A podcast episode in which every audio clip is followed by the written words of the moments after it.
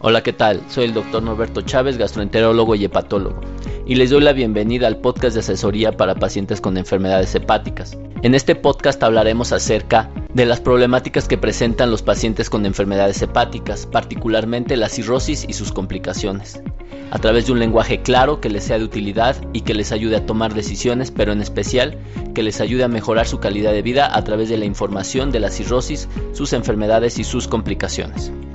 Esto lo haremos a través de cuatro secciones. La primera de ellas es historias de consultorio. Esto es las anécdotas que vemos en el día a día, en el consultorio, en la consulta médica de pacientes reales que vemos y que obviamente pueden ayudar a otras personas a tratar de entender su enfermedad. Posteriormente en la sección de consultas virtuales daremos respuesta a algunas de las preguntas que nos envían a través de todas nuestras redes sociales, ya sea a través de Facebook, al canal privado de asesoría para pacientes con enfermedades hepáticas, al cual ustedes se pueden suscribir sin ningún costo, o a través de nuestro canal de YouTube. Posteriormente, en las noticias de Esmigastro, hablaremos acerca de una de las noticias que publicamos en nuestro portal, nuestro portal de gastroenterología general, en donde también se encuentra información sobre las enfermedades hepáticas, el cual los invito a revisar de manera frecuente, que es www.esmigastro o entrar a la tienda de aplicaciones de Google y escribir es mi gastro y descargar la aplicación que tenemos directamente a su teléfono y entonces no se perderán nada de la información que preparamos para ustedes. Y finalmente, en la sección de mito o realidad, hablaremos acerca de algunas creencias que existen sobre las enfermedades hepáticas, sobre sus remedios, sobre su diagnóstico, etcétera, etcétera, pero desde un punto de vista científico con el objetivo de quitar los mitos que existen alrededor de muchas creencias sobre las enfermedades hepáticas.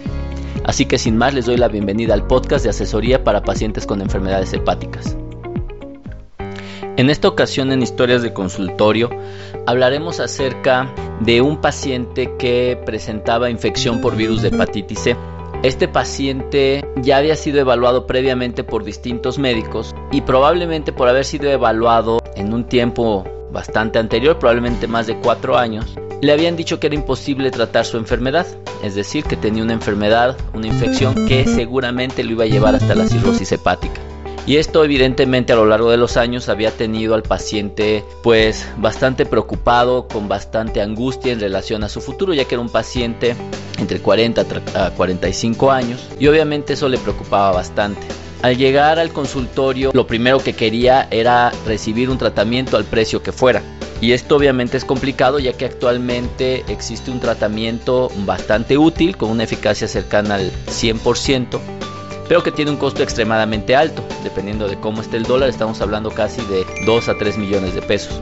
Pero también hay otras opciones de medicamentos que se pueden importar de la India que tiene los derechos para poder producir medicamentos genéricos y que los costos igual pueden andar entre 50 a 100 mil pesos. Sigue siendo un costo muy alto, pero mucho más manejable que hablar de millones de pesos. Pero a lo que va esta historia es que el paciente quería obligadamente ser tratado para la hepatitis C y no le importaba nada más acerca de su hígado. Y esto es importante porque muchas veces los pacientes llegan con la preocupación de querer ser tratados únicamente para la hepatitis C sin importarles el resto de sus comorbilidades. En los casos en que no se sabe si el paciente tiene algún daño avanzado del hígado o no, lo primero que se debe de hacer es determinar si el paciente tiene cirrosis hepática o no. Esto puede ser a través de la realización de estudios de laboratorio, de una buena exploración física, de los antecedentes del paciente y hay veces que con eso es suficiente para saber que el paciente ya tiene cirrosis y entonces si un paciente tiene cirrosis hepática es muy importante primero antes que destinar dinero a tratar el virus a compensar las posibles complicaciones que haya por la cirrosis. Es decir, la primera enseñanza de este paciente es que si tiene cirrosis o alguna de sus complicaciones antes de pensar en el tratamiento se debe de tratar correctamente las complicaciones hepáticas. Por otro lado, si el paciente no tiene cirrosis hepática, hay que determinar su grado de fibrosis, es decir, cuánto daño tiene el hígado. Ya que si el paciente no tiene ningún daño hepático, es decir, no hay fibrosis hepática, pues dependiendo de su condición socioeconómica puede decidir tratarse en este momento o no y tratarse posteriormente ya que tengamos medicamentos a un costo más accesible. Y esto se puede decidir así ya que el virus puede requerir decenas de años para poder ocasionar un daño crónico o importante en el hígado, así que lo podemos ir monitorizando de manera anual o bianual y entonces sí cuando veamos que hay un pequeño avance en la enfermedad, entonces sí poder pensar en un tratamiento. Entonces, la enseñanza que nos deja este paciente es que el tener hepatitis C no nos obliga necesariamente a recibir un tratamiento para esta infección. Si bien es un hecho que nos puede ayudar bastante, es muy importante establecer bajo qué escenario estamos hablando y bajo ese escenario tomar las mejores decisiones para poder optimizar el manejo y no dejar pasar cosas que pueden ser importantes o que incluso pueden comprometer la vida del paciente.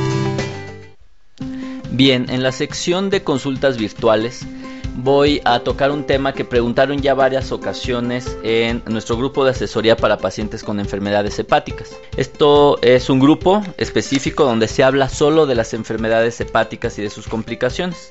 Si ustedes quieren acceder a él y obviamente enterarse de toda la información que tenemos acerca de estas enfermedades, los invito a que se suscriban. Únicamente tienen que buscar en Facebook en grupos asesoría para pacientes con enfermedades hepáticas y listo. Se suscriben y ya podrán recibir toda la información. En esta ocasión la pregunta iba dirigida en relación a una enfermedad muy importante que se llama la hepatitis autoinmune y querían saber cuál es el origen de la hepatitis autoinmune. Lo primero que les tengo que decir es que la hepatitis autoinmune es una enfermedad hepática que puede ocasionar cirrosis hepática e incluso falla hepática aguda, es decir, puede haber un daño muy grave a nivel hepático y que está determinada por una alteración en nuestros mecanismos de defensa, es decir, ¿qué es lo que ocurre? Que nuestro propio organismo se encarga de dañar a nuestras defensas y estas defensas alteradas lo que ocasionan es que despiertan una respuesta contra el hígado, es decir, pareciera que desconocieran al hígado y lo atacan ocasionando daño crónico, frecuente, constante hacia el hígado y esto puede ocasionar un daño crónico.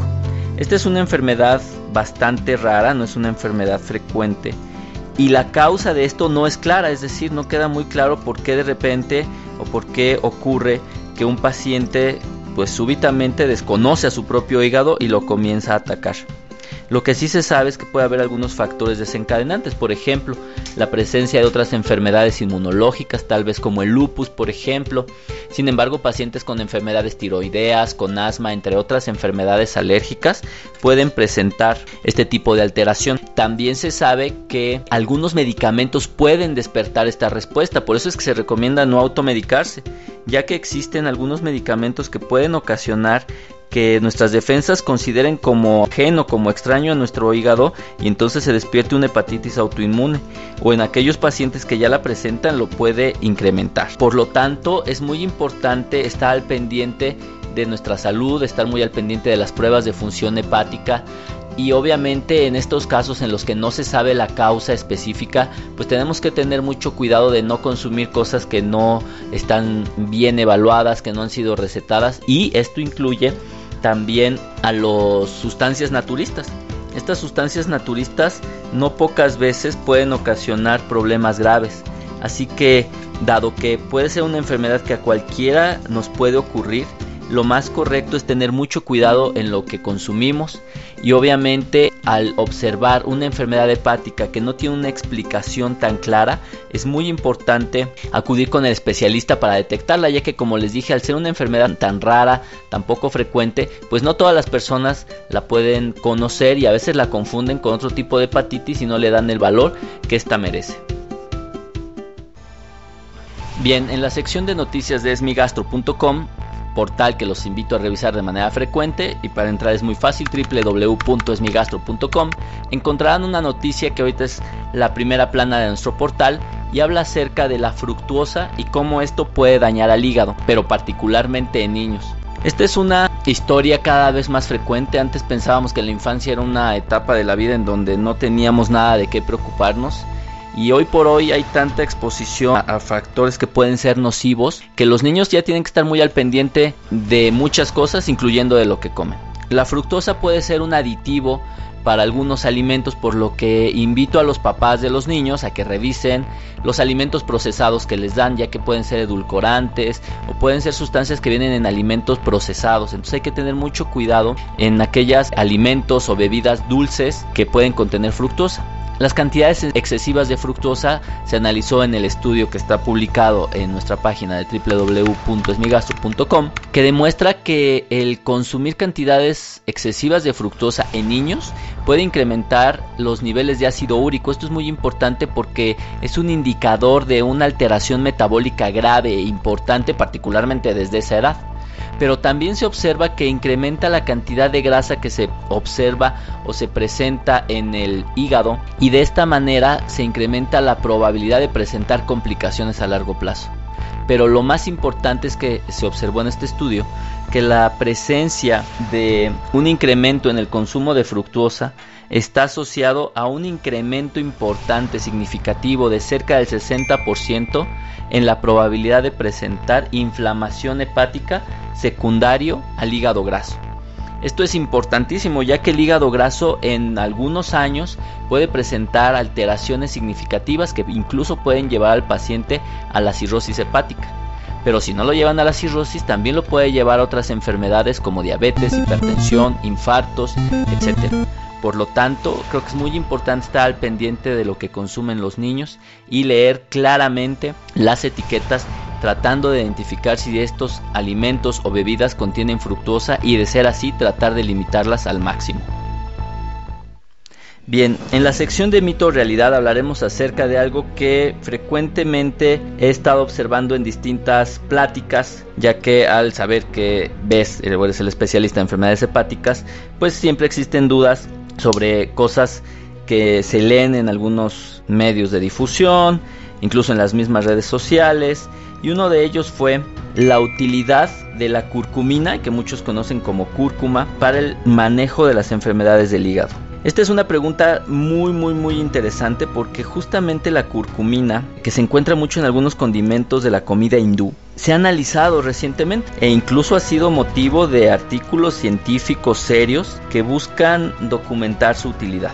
Lo que se debe de eh, saber primero es que la curcumina tiene primordialmente propiedades antioxidantes y esto le ha dado cierto valor no solo en las enfermedades hepáticas, hay estudios en enfermedades importantes desde el punto de vista gastrointestinal donde aparentemente existe un beneficio y hablamos de un beneficio que se llama beneficio epidemiológico. Esto significa que en grandes poblaciones o en poblaciones que tienen un consumo mayor de esta sustancia se observa un menor riesgo de presentar algunas enfermedades. Existe muchísima información en modelos animales, es decir, en ratoncitos primordialmente en donde se les inducen las enfermedades que tenemos los humanos y se ha visto también que existen algunos beneficios.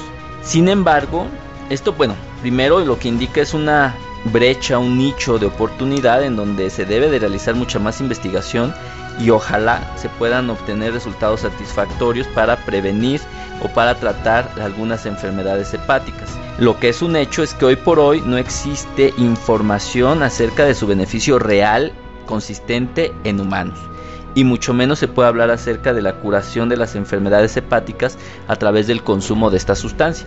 ¿Qué es lo que realmente ocurre en las redes sociales? Las redes sociales lo están manifestando como una panacea, como si fuese la cura finalmente de la cirrosis y de sus complicaciones y desafortunadamente no lo es. Desafortunadamente aún no podemos tener ese medicamento Probablemente lo que sí se podría hacer es pensar que es un alimento o una sustancia que puede tener ciertas propiedades benéficas, pero más allá de eso es poco probable que lo veamos y mucho menos pues va a sustituir el tratamiento actual de las enfermedades hepáticas, es decir, que si se tiene hepatitis C, pues obviamente hay que tratar ese virus, si se tiene hepatitis B, lo mismo, si, si hay hígado graso secundario obesidad, pues obviamente hay que controlar el peso. En el caso del alcohol, pues dejar de beber, es decir, tomar o consumir alimentos o sustancias derivadas de la curcumina, pues no va a quitar el daño que está ocasionando a cada uno de estos factores nocivos para el hígado. Por lo tanto, no hay que quitarnos la responsabilidad de nuestras enfermedades y hay que tratarlas correctamente o al menos lo mejor posible. Así que bueno, si es mito o realidad que la curcumina cura la cirrosis hepática, es un mito. Desafortunadamente aún todavía no existe información consistente sobre este tema. Probablemente sea benéfica, pero jamás va a sustituir al manejo normal de las enfermedades hepáticas. Con esto llegamos a un episodio más del podcast de asesoría para pacientes con enfermedades hepáticas. Les agradezco que hayan escuchado este podcast, pero más les agradezco que lo compartan, que lo divulguen, que lo comenten.